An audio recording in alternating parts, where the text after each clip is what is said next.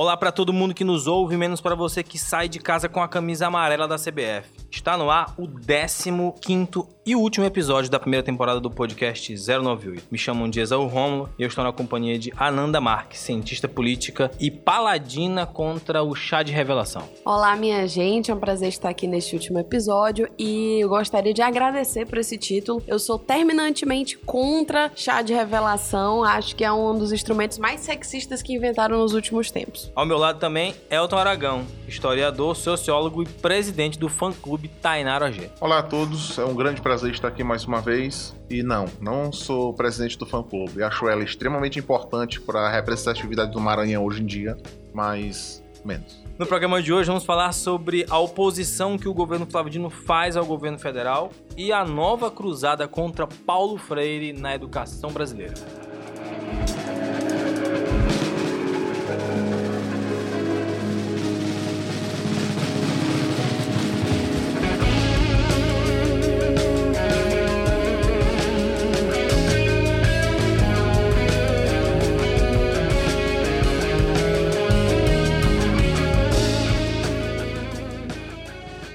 Como é que o governador do Maranhão se contrapõe ao presidente Bolsonaro? Na última sexta-feira, dia 26, nas redes sociais do governo do estado, o Maranhão iniciou uma campanha que foi seguida por outros estados do Nordeste. A campanha dizia diz: o Maranhão, abre aspas, o Maranhão está à disposição dos turistas, a mulher maranhense não. Foi uma resposta clara do governador Flávio Dino a uma declaração que o presidente Bolsonaro tinha dito na quinta-feira, dia 25, quando ele disse que o Brasil, abre aspas, não pode ser um país do turismo gay. Quem quiser vir aqui para fazer sexo com uma mulher, fique à vontade. Então, assim, a gente conseguiu, a gente já falou ao longo dessa primeira temporada, em vários episódios, sobre é, reações que o governo Flávio Dino teve a, a, essas posturas meio que tresloucadas do governo federal. Só que o que a gente tem hoje é que já há um cenário de uma resposta rápida e não só rápida, como pragmática a tudo é que o Bolsonaro se manifesta. Ananda. É, não acho que seja a tudo que o Bolsonaro se manifesta, né? É a, a, tudo aquilo que é de interesse público e que diz respeito à boa ou má gestão do país. Acho que, que Flávio, como um governador que reconhecidamente né, tá fazendo um bom trabalho, ele se coloca no, na posição de criticar, questionar e, inclusive, sugerir que o presidente tenha um pouco mais de, de é, sensatez na condução das discussões públicas. E tem uma matéria do Nexo que saiu dia 30 de, de abril que fala exatamente isso, né? Como o governador do Maranhão se contrapõe a Bolsonaro. E eles levantam algumas discussões que o Flávio Dino comprou, né, com o Bolsonaro, como a questão do escola sem partido, que ele fez o decreto né, ressaltando que no Maranhão os professores têm o seu direito de cátedra garantido. Que é o Escola Sem Censura. Exatamente. Além disso, a defesa do carnaval, quando teve o episódio do Golden Shower, o Flávio Dino foi lá e postou como é que foi o carnaval no Maranhão. Com relação aos cursos de filosofia e de sociologia também, né? Exatamente. E é, um único ponto em que eles não divergiram por completo foi na questão de Alcântara. Que a gente também já discutiu aqui. Que a gente discutiu aqui e que, assim, eu enxergo o Flávio Dino como uma grande possibilidade, uma grande potência de liderança política nacional. Né? A gente já sabe o que, é que ele, qual que é o significado dele para o Maranhão, qual o significado dele atualmente para o Nordeste, por exemplo, com o consórcio de governadores do Nordeste. A gente sabe que ele tem tido uma liderança importante, mas eu vejo que ele é uma potência para uma liderança nacional. Inclusive, na entrevista lá que Lula deu, ele citou Flávio Dino como uma importante figura, um importante ator político do campo, nos, do nos rumos do Brasil que que, enfim, que nós vamos tomar ou não. E eu concordo, eu acho que Flávio é uma figura que a gente tem que ficar de olho, porque ele, ele tá ganhando cada vez mais espaço, né? Aragão. Bom, é... Uma coisa que a Nanda falou que me chamou logo a atenção aqui foi o consórcio Nordeste. Foi à toa que foi em São Luís. A magnitude, digamos assim, que Flávio está ganhando com essas discussões, ela meio que forçou para que o consórcio viesse para São Luís com uma primeira reunião. E aí, como tu falaste, Exaú, vários tópicos aonde o alguém do governo federal, não necessariamente o presidente, mas alguém próximo a ele, ou o ministro, fala alguma coisa, é quase automático o Flávio vai lá e responde. Ele não deixa passar um dia, ele sempre se posiciona. E aí eu percebo que isso tem uma coordenação, isso não é à toa. Eu não vou é, responder absolutamente tudo. E como ele é governador com uma medida, assim, só porque eu acho bonito aquilo ali. Óbvio que a gente tem que pensar um pouco mais para frente. É, a meu ver, esse pensar mais para frente é pensar em 22. E aí quando o Flávio se posiciona firmemente nesse campo progressista, eu não vou nem chamar de esquerda, porque esquerda é um negócio muito bagunçado hoje no Brasil. É, quando o Flávio se posiciona em todas as discussões, obviamente a gente, te, a gente, a gente entende que ele está cavando um espaço na eleição presidencial de 22. Aí a gente não vai fazer exercício de futurologia se ele vai ser candidato a presidente, por que partido, que a gente sabe que o PCdoB é um partido ainda muito pequeno no espectro nacional. Se ele vai ser candidato a presidente, a vice, enfim, mas que ele está tomando posicionamentos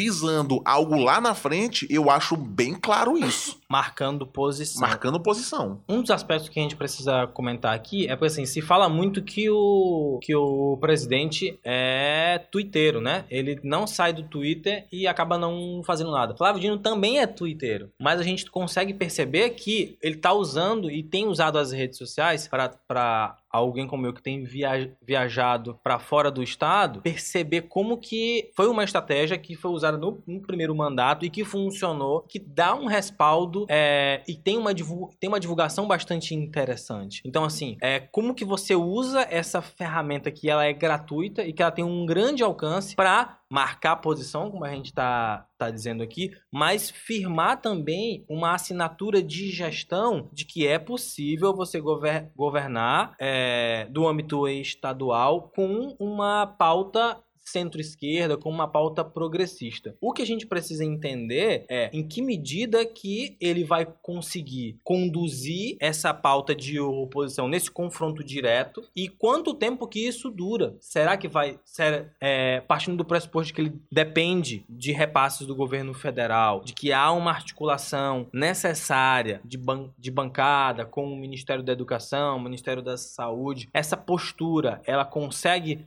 se sustentar até 2021, por exemplo? Eu não sei.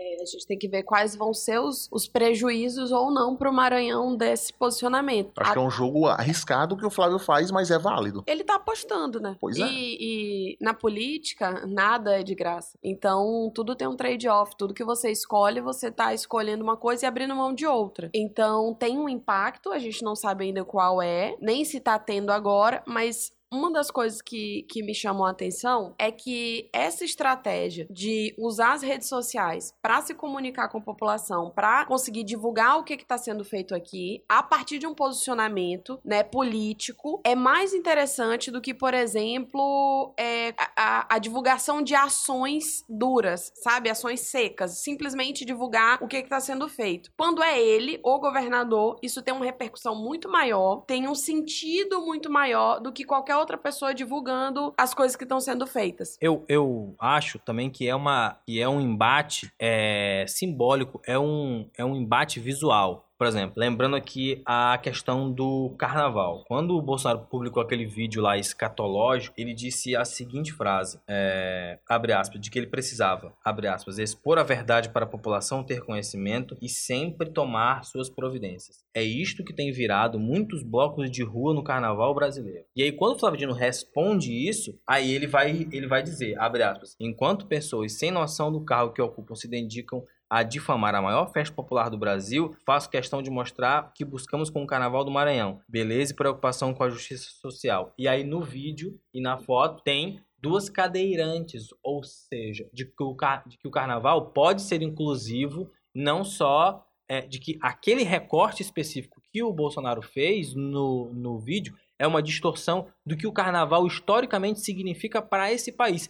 Quer você concorde ou não, Quer você brinque o carnaval ou não, quer você tenha qualquer religião possível. Que aí ele se coloca como uma liderança possível. E a gente precisa de fato discutir o que é que vai ser do país é, depois que acabar esse mandato do Bolsonaro e como é que a gente vai conseguir ou não disputar uh, as pautas no an nesses anos que a gente ainda tem para a eleição, uhum. né? A gente não vai disputar só no ano da eleição, a gente tem que ter essa disputa nos anos que antecedem e as estratégias de Flávio são, ao meu ver, bastante acertadas nessa disputa mesmo da opinião pública eu acho que a gente tem que pensar também essa estratégia de comunicação em redes sociais da, a partir do seguinte prisma. O Bolsonaro, ele não tinha uma atuação tão forte em redes sociais até sair candidato. Ele era um deputado ofusco ali que eu não sei nem quando ele fez a conta dele. O Flávio já tem o Twitter dele ativo há muitos anos. É. E aí isso só se intensificou durante a campanha de 2014 e durante o mandato, o primeiro mandato dele. Eu sou contra algumas ações, como por exemplo, o Herança Maldita, que vai e diz: não, tudo é culpa da família Sarney, tudo é culpa da família Sarney. O que o Bolsonaro tá fazendo é hoje em dia é uma, é, é uma narrativa. É uma narrativa. E o que o Bolsonaro tá fazendo é mais ou menos um discurso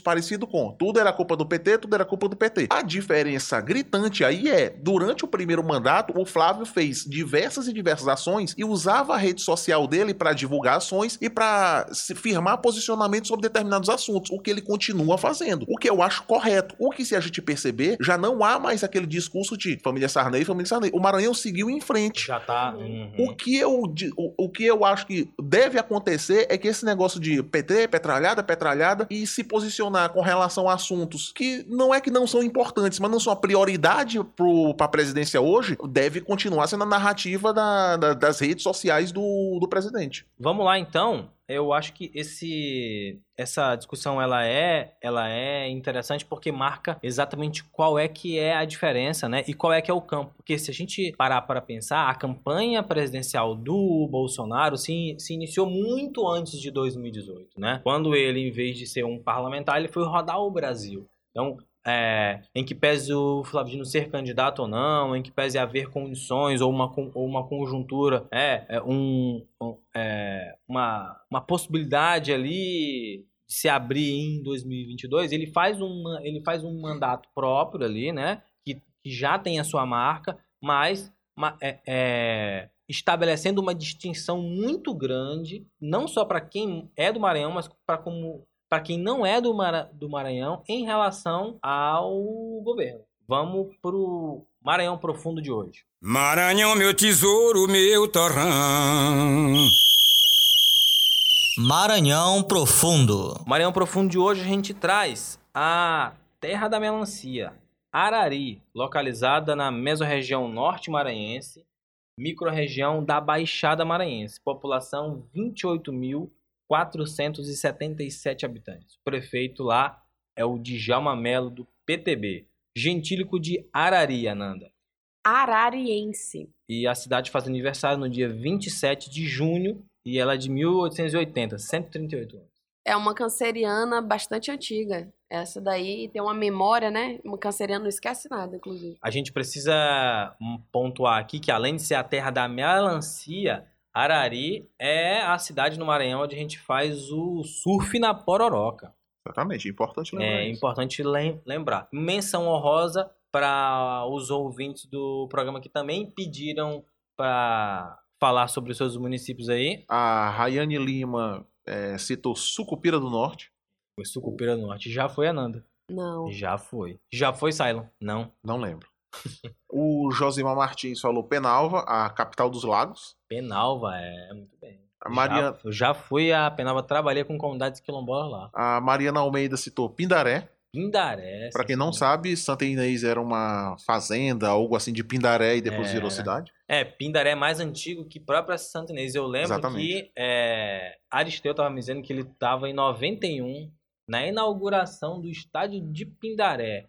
Pindaré contra Motoclube. Placar 1 a 1 e Pindaré foi a cidade que no século XIX teve um grande empreendimento, um engenho de açúcar lá, que agora é um, é um museu. É, exatamente. É bom lembrar isso. Reformado. Foi reformado, então vale muito a pena ir visitar lá. As margens do Rio Pindaré. E por último, a Costa Souza D citou a Sailândia. A Sailândia. Ou a Sailalalende. É, Ou diria... Jussaraland. Ela foi a última porque ela era a penúltima, mas alguma pessoa respondeu e o tweet está indisponível para todas as pessoas. É, o que acontece, gente, é o seguinte: se você tem o seu Twitter trancado e você responde a pessoa, mas você. E a pessoa não te a segue, pessoa não te segue, não vai aparecer. Então. ela não vai favor, conseguir ver. Inclusive, eu gostaria de saber quem é a pessoa que comenta e curte tudo meu, mas aparentemente é fechado. E eu não sigo e eu não sei quem é.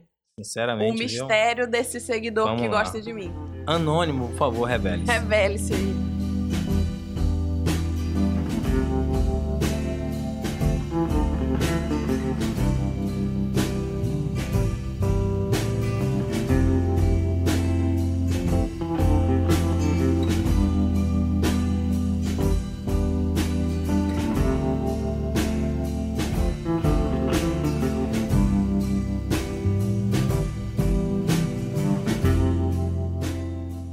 Deputada apresenta projeto para retirar Paulo Freire do posto de patrono da educação. Ela, não sei se tem mãe ou se tem pai, é fã de Olavo de Carvalho, mas não quer nenhum patrono para a educação. Então, a deputada Caroline de Tone, do PSL de Santa Catarina, apresentou um projeto de lei para revogar uma lei de 2012 que tornou Paulo Freire o patrono da educação brasileira. Isso é mais um capítulo nessa longa cruzada para tentar apagar a importância que o Paulo Freire tem nas escolas públicas brasileiras e no pensamento político brasileiro como um todo, né? No último dia 13, o deputado federal Eduardo Bolsonaro, também do PSL, comparou uma suposta falta de divulgação do trabalho do educador Paulo Freire com a publicização atual das ideias do escritor Olavo de Carvalho. Ou seja, como diria meu amigo Aragão, comparar Comparar Paulo Freire com Olavo de Carvalho é comparar o Messi com o Vampeta. éguas. Exato. Vai ter gente que vai ter dúvida de quem é o Messi e quem é o Vampeta. Exatamente. Mas aí você joga aí, você vai ver. Mas o que, que a gente precisa entender? A gente já falou aqui nos programas anteriores que existe uma espécie de batalha pessoal, uma, uma batalha cultural, uma, uma, uma batalha ideológica que hoje se manifesta dentro do governo federal e que tenta é, revisar, tenta é, recuperar uma história brasileira perdida, uma história brasileira oculta e principalmente que quer salvar o país das garras de uma doutrinação ideológica que se deu através da educação pública nos governos do PT. Que plano maravilhoso! Que, que mente é a, é a do Lula por pensar um negócio tão elaborado como esse, não é não? Cara, eu fico assim. É, é bastante complicado porque eu, eu entendo as pessoas que têm raiva, né? As pessoas que, que não querem dialogar. É, eu, às vezes, me, me encontro nessa situação, mas eu acho que a gente tem que começar a construir pontes. Né? A gente tem que começar, de alguma forma, a disputar essas pessoas. Porque, por mais que no governo Bolsonaro, por exemplo, tenha uma deputada que que, que proponha isso, a maior parte dos brasileiros sequer sabe quem é o, o Paulo Freire. Então, isso é um posicionamento específico do, PS do PSL, né? Não é a população brasileira que repudia o Paulo Freire. E o nosso papel, por exemplo, é divulgar quem foi o Paulo Freire para as pessoas comuns, para as pessoas que estão aqui, né, vivendo a vida delas à mercê desse governo. Até porque, fora do Brasil, o Paulo Freire é o terceiro pensador mais citado no mundo. Mais citado que o próprio Marx, mais citado que Foucault. Isso que eu ia falar. É, o mundo inteiro parece que tá errado. O pessoal do PSL tá certo. E a- mas aí eu acho que tem uma, uma grande diferença aqui. É da gente entender que é o PSL, que é o Bolsonaro, que é o bolsonarismo, não é a maioria da população brasileira. Não é os eleitores do Bolsonaro. Se quer os eleitores do Bolsonaro, porque eles também não podem ser englobados, né, num- numa massa homogênea, porque eles não são. Acho que, que tá na hora da gente disputar essas pessoas dialogando com elas. Porque no fim das contas, qual é a ameaça que o Paulo Freire representa? Vamos lá. Primeiro assim, o que, que o Paulo Freire defendeu, né? Ele escreveu Educação como Prática de Liberdade em 67, escreveu Pedagogia do Oprimido em 74 e Pedagogia da Autonomia de 1996. Ele dizia que o ensino deveria ocorrer em conjunto, a partir do diálogo entre professor e aluno. Diálogo que, por sua vez, deveria levar ao desenvolvimento da consciência e da autonomia de quem aprende. Segundo Paulo Freire, ele dizia, aspas, acredito na participação popular, acredito na transformação do mundo realizada, sobretudo, por aqueles e por aquelas que se encontram desprovidos ou roubados no seu direito de ser. É, Será se a gente ler essa frase de trás pra frente, ela vai dar alguma mensagem secreta, Aragão? é aí eu não tinha pensado nisso. E o cara que disse que educar é, acima de tudo, um ato de amor, é que tá sendo demonizado como se ele fosse um grande doutrinador e que ele tivesse. Eu fico me perguntando assim: o que que na cabeça dessas pessoas o Paulo Freire representa de ameaça? O que é que ele propunha de tão sub- é, assim, subversivo ou, ou, ou maldoso? Porque eles colocam o Paulo Freire numa posição de maldade. É, é a ideia da emancipação política. Exatamente. Era isso que eu ia falar. O problema, o problema, entre aspas, aqui, pessoal, na gravação, eu tô colocando entre aspas, colocando as- os dedinhos aqui. O problema do Paulo Freire é exatamente essa emancipação. Quando eu tô dando aula, eu falo para meus alunos assim: pessoal, eu não quero que vocês reproduzam o que eu tô falando em sala de aula. Eu quero que vocês aprendam a pensar por si mesmos. Esse, para mim, foi o grande legado do Paulo Freire, que ele queria que nós, pessoas normais, conseguíssemos pensar o mundo a partir Despertar, né? despertar para o pro mundo e ver o que as coisas, o, o- como ele funciona. Aí eu vou pegar um pedaço da fala de Ananda e ela disse assim: quem é o Paulo Freire? A Esaú leu um pouco aqui de do títulos e tal. É, em alguns programas atrás eu fiz o seguinte questionamento: se a gente sair perguntando para as pessoas que votaram no Bolsonaro, você é contra ou a favor da reforma da previdência? Eu sou a favor. Você sabe o que é previdência social? Você sabe quem foi Paulo Freire? Ou seja, eu concordo com a Ananda que nós temos a missão de chegar e conversar com essas pessoas e dizer: Fulano, é assim. Você tá comprando um discurso que você não tem a menor ideia do que é esse discurso. E aí, a meu ver, o que que esse pessoal do PSL e aliados do Bolsonaro querem? Orientados pelo Olavo de Carvalho. Exatamente, o, o Vampeta, que eu falei no começo do bloco, né? Pra ficar claro, pessoal, viu? O Vampeta é o Olavo de Exatamente. Carvalho. É, a meu ver, nós estamos é, sendo liderados por algumas pessoas em uma cruzada contra a educação. E aí a gente vai exatamente contra o que o Paulo Freire queria, que era a emancipação social e política do ser humano. O que a gente vê hoje, por exemplo, sobre as universidades. Cortar 30% da verba de uma universidade é praticamente dizer assim, fecha. Com a alegação de balbúrdia. Exatamente, balbúrdia. Aí, se a, se a gente for perguntar Olha o critério. que balbúrdia é? Aí alguns deputados dizem, não, porque lá todo mundo fuma maconha e vive pra beber. Cara, essa pessoa nunca entrou numa universidade. Nunca tomou universidade. Não, que tem muita orgia lá. Poxa, eu fiz, Não a... me chamaram. eu fiz a universidade errada demais. Se eu, se eu falar pra alguns amigos meus assim, olha, o pessoal do PSL tá dizendo que tem muita cachaça, maconha e, e sexo e drogas, eles dizem assim, cara, mas que legal, eu vou voltar. Vou fazer a graduação isso. de novo. No meu tempo tinha isso, não. E, e, assim, é, tem uma, uma discussão sobre o Paulo Freire especificamente, é de que ele causa, ele causa esse ódio profundo das pessoas, porque eu acho que ele representa ideais é, de progresso, de fato, né? E essas pessoas, elas estão num, numa- num desejo de retorno ao pré-iluminismo, né? Elas querem a volta de um mundo completamente pautado por val- valores morais religiosos e elas são contra a ciência, elas são contra a educação, elas são contra a discussão, elas são contra tudo aquilo que é o avanço da humanidade numa perspectiva aí, né, civilista de que esse avanço Positivista. positivista, enfim, é, daqui a pouco a Exal tá me chamando de kantiana de novo, de que eles são contra esses avanços civilizatórios, que, que não são necessariamente de esquerda, são avanços é, de valores ocidentais e democráticos. É, mas aí eu tava lendo o livro do Mark Lilla essa semana e a perspectiva reacionária é não é pré-iluminista, ela é anti-iluminista, porque há uma ideia de que o iluminismo, ele é de esquerda. Aí a gente vai ter que, assim, pro cara que é reacionário, as coisas se perderam em algum momento. Mas qual foi exatamente esse momento em que as coisas degringolaram? Para o, pra o bolsonarismo, foi o governo do PT. Então isso precisa ser recuperado de alguma forma. O cara reacionário, ele acha que a gente tá indo ladeira abaixo, a gente precisa voltar para um ponto da nossa sociedade em que as coisas funcionavam. Que ponto foi esse? É, é pré-Cabral? E que é diferente de ser conservador. Né? Sim, É- claro. é, uma outra perspectiva. É importante que, que se deixe isso ressaltado. Queria só pontuar aqui que nem na base nacional comum curricular, nem nos parâmetros nacionais é, curriculares e nem na LDB, a Lei de Diretrizes e Bases, não aparece lá essa, é, de maneira expressa, qualquer conceito ou qualquer é,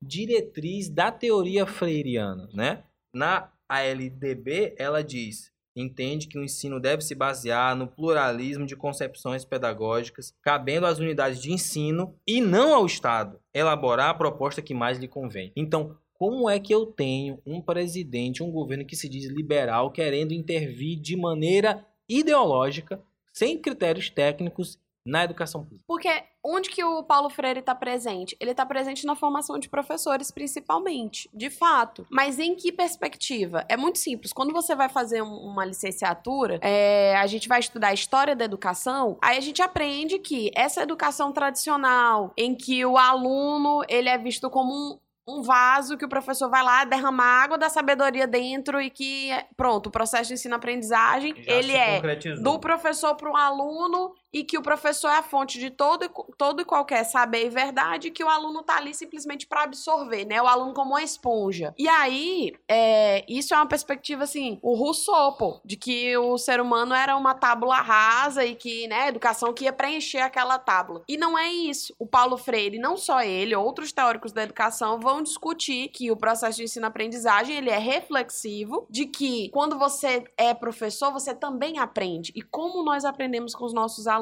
né? Como que a gente aprende, como que a experiência da sala de aula, ela não é uma experiência é, unidirecional, né? Não é só a gente que tá ali jogando conhecimento e os alunos vão absorver. Tem um processo que é uma via de mão dupla. E, e o Paulo Freire, ele vai discutir de como a gente que é professor precisa reconhecer esse lugar do aluno e ver esse aluno como um ser humano. E entender quem que é aquela criatura que não, numa, numa educação brasileira, que a gente sabe que a educação pública foi sucateada, como é que você dá aula para pessoas que vivem em situação de pobreza sem levar em consideração isso, as condições sociais daquelas pessoas, sem levar em consideração o que é que elas passam, quem elas são, qual é o passado e para que que a educação deve servir? A educação deve servir para libertar o ser humano. Se não for para isso, realmente não tem sentido educar. Uma questão prática que ontem, ou ontem ou anteontem, nós tivemos a notícia, é a avaliação do ensino fundamental, que é feito no segundo ano fundamental, que sempre era feito com todas as crianças do Brasil do segundo ano, agora vai ser feito por amostragem. O ministro da Educação disse que isso é, é mais interessante e tal. É, eu fico me questionando como que esse Brasil, esse país vai avançar, sendo que o principal problema, pelo menos a meu ver, o principal problema que nós temos é no início da formação da pessoa. Nós três aqui somos professores universitários e a gente sabe os problemas que a gente tem lá em cima, que são problemas lá de baixo que foi levado lá para cima. Então, assim, como que uma sociedade quer preparar suas crianças para serem cidadãos, para serem eleitores, para serem, enfim, uma sociedade melhor no futuro, se a gente vai fazer uma amostragem com crianças, a gente tem que elevar e passar para outros níveis. Não é só o segundo ano, é o sexto ano. E aí a gente vai diminuir a pesquisa e ficar com a amostragem. É praticamente o, o, o que esse governo é, pegando como símbolo o ataque ao Paulo Freire, o que esse governo quer, assim, a meu ver, é tornar um, um país de pessoas ignorantes. É, Eu acho que isso é sintomático, porque assim, esconde essa discussão toda que a gente acabou de ter aqui, ela esconde, ela gasta muito tempo, quando na realidade a gente não está discutindo os reais gargalos da educação brasileira. Exatamente. Se a gente tivesse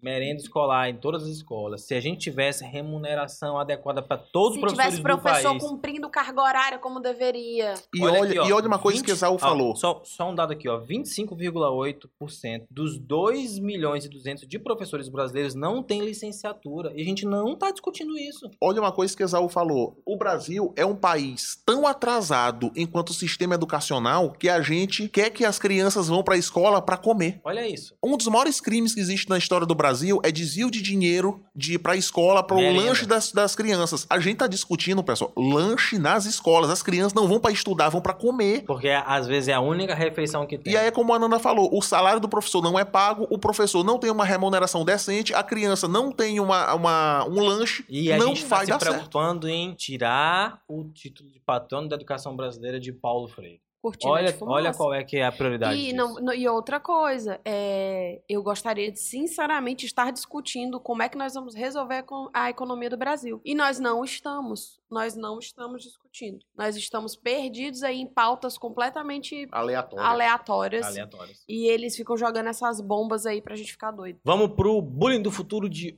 hoje. Bullying do futuro. O bullying do futuro de hoje é teu pai trancava todas as redes sociais dele. A gente já conversou aqui sobre essa impossibilidade de ver uma coisa que a pessoa comenta se ela tem o Twitter trancado, se ela tem um perfil trancado e te responde, mas a- algumas pessoas optam por ter a rede social trancada. E aí, Aragão? Qual é esse drama aí? Eu acho erradíssimo. Ainda vou expandir a discussão. É, perfis públicos que trancam suas redes sociais. Ah, e aí é complicado, né? Políticos, deputados que trancam suas redes sociais. Lojas. lojas eletrônicas que fecham suas redes sociais. Não dá, cara. Aí não dá, né? Dá, Porque, cara. é, é, sinceramente... Olha lá, o podcast 098 quer saber. Podcast 098 quer saber. Perfil trancado. Tá errado ou tá certo?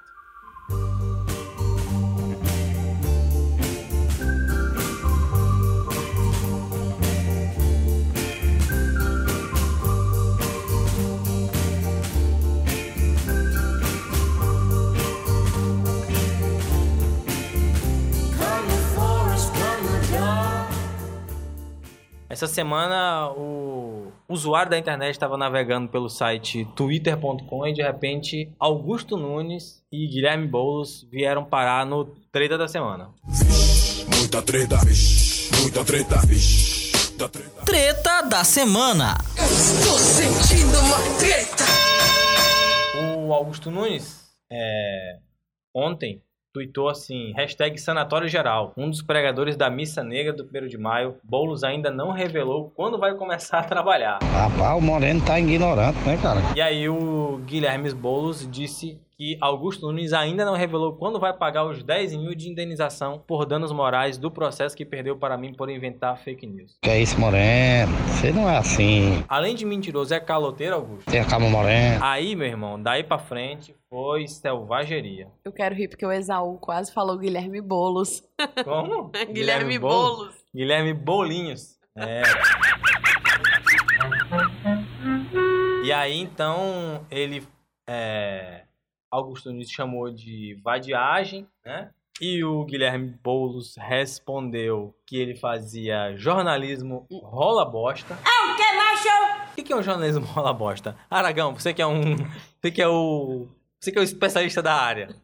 Péssimo- não é nem um péssimo jornalismo, é um não jornalismo. Porque ele disse assim, ó. Mas te entendo, Augusto. Pra quem faz jornalismo rola bosta e vive desde Figueiredo, presente Figueiredo da ditadura militar, lambendo bota de militar no poder, ser professor deve ser vadiagem. Tem a calma, Moreno. E aí eles ainda continuaram aí por algum tempo. É, ele disse que o Guilherme Bolinhos não pode usar fantasia de professor. Bicho, quem é que usa fantasia de professor? Poxa. Não, tem tanto bullying do futuro aí, porque assim, ó. Teu pai era Gil- Augusto Nunes. Ele chamou o Bolinhos de gigolô de sem teto. Tu é Aí, doido? Isso aí é ofensa achei- pesada, senhor. Pesado, eu achei. Eu achei. Não Olha, precisa. Aí cabe dois bullying do, fu- do futuro. Um, teu pai ali, Augusto Nunes, e outro é teu pai era Augusto Nunes. Porque, meu amigo do céu, não é?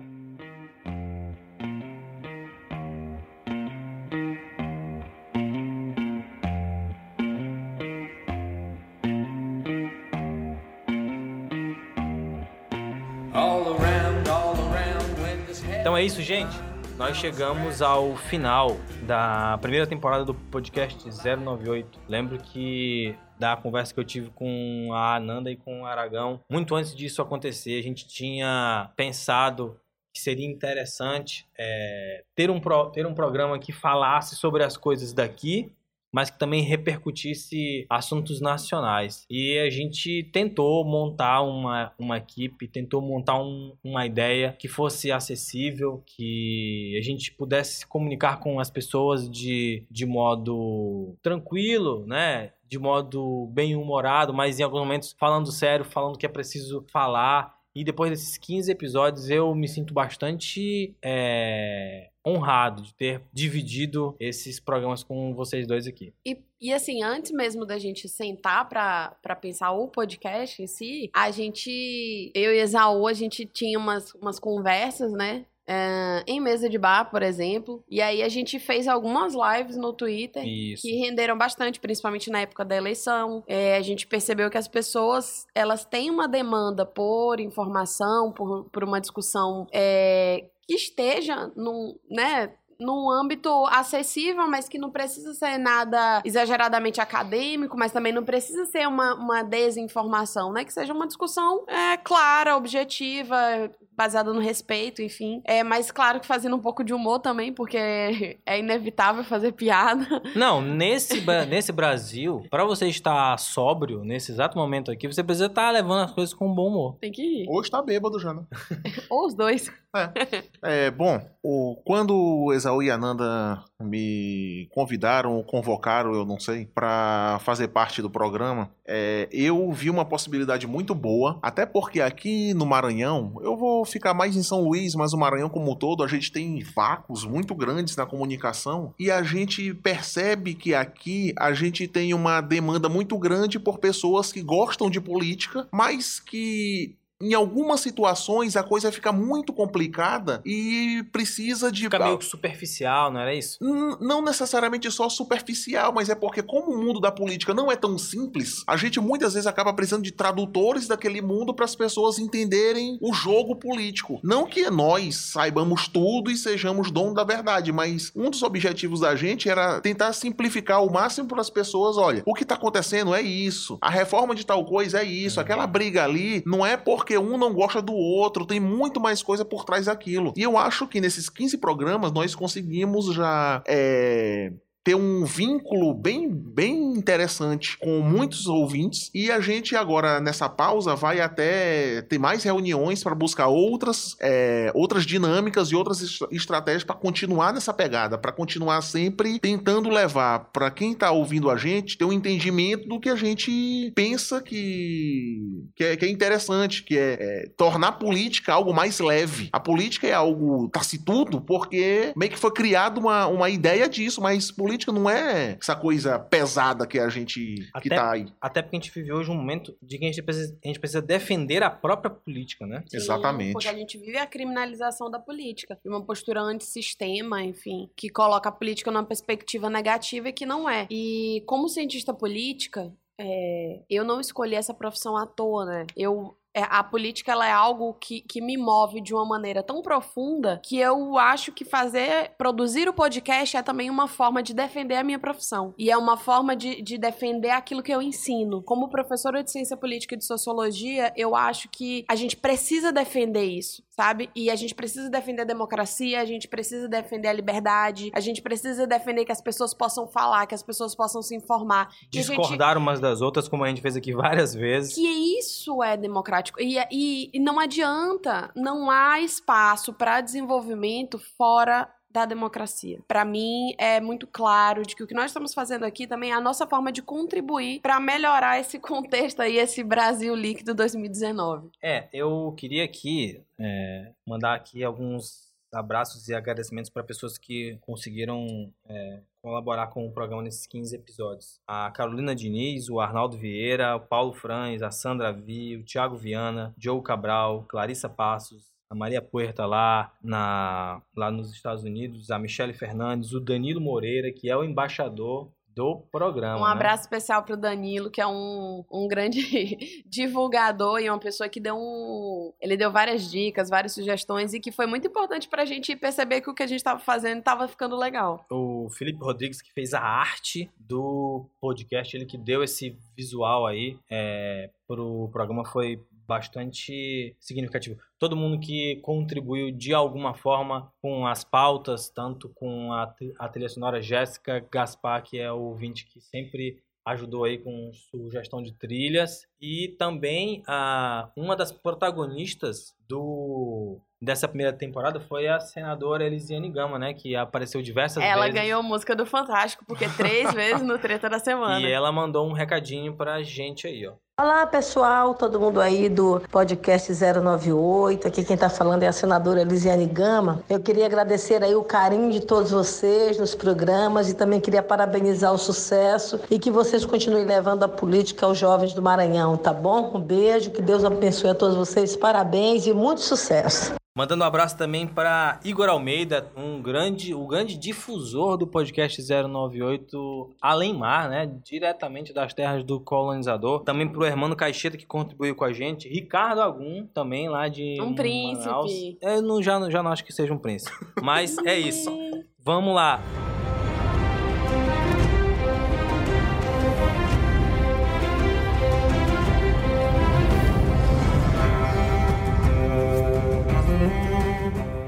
Resultado da promoção que a gente fez. Qual foi a, o tweet premiado? Vamos ler aqui agora. O tweet premiado, que vai ganhar os cinco primeiros livros de Game of Thrones, foi o da arroba. Nossa, é uma arroba complicada. Mas o, o nome dela lá é A Estressada. Não, mas lê a arroba. A arroba dela. é AF. AF. AFFF KLLY. Deve Ou ser seja- AF Kelly, alguma coisa assim. O nome dela seja, deve ser Kelly. Pra ganhar os livros, vai ter que mudar essa arroba aí. E a- o tweet dela foi: Se analisarmos bem, o Corvo de Três Olhos é como o podcast 098. Ele analisa o Norte Profundo e a Westeros líquida. Olha aí. realmente de uma criatividade assim. Isso, isso mostra pra gente, isso numa grande lição. Pra você ganhar as coisas, você tem que bajular as pessoas que vão supostamente te dar, não é não, Aragão? Com certeza.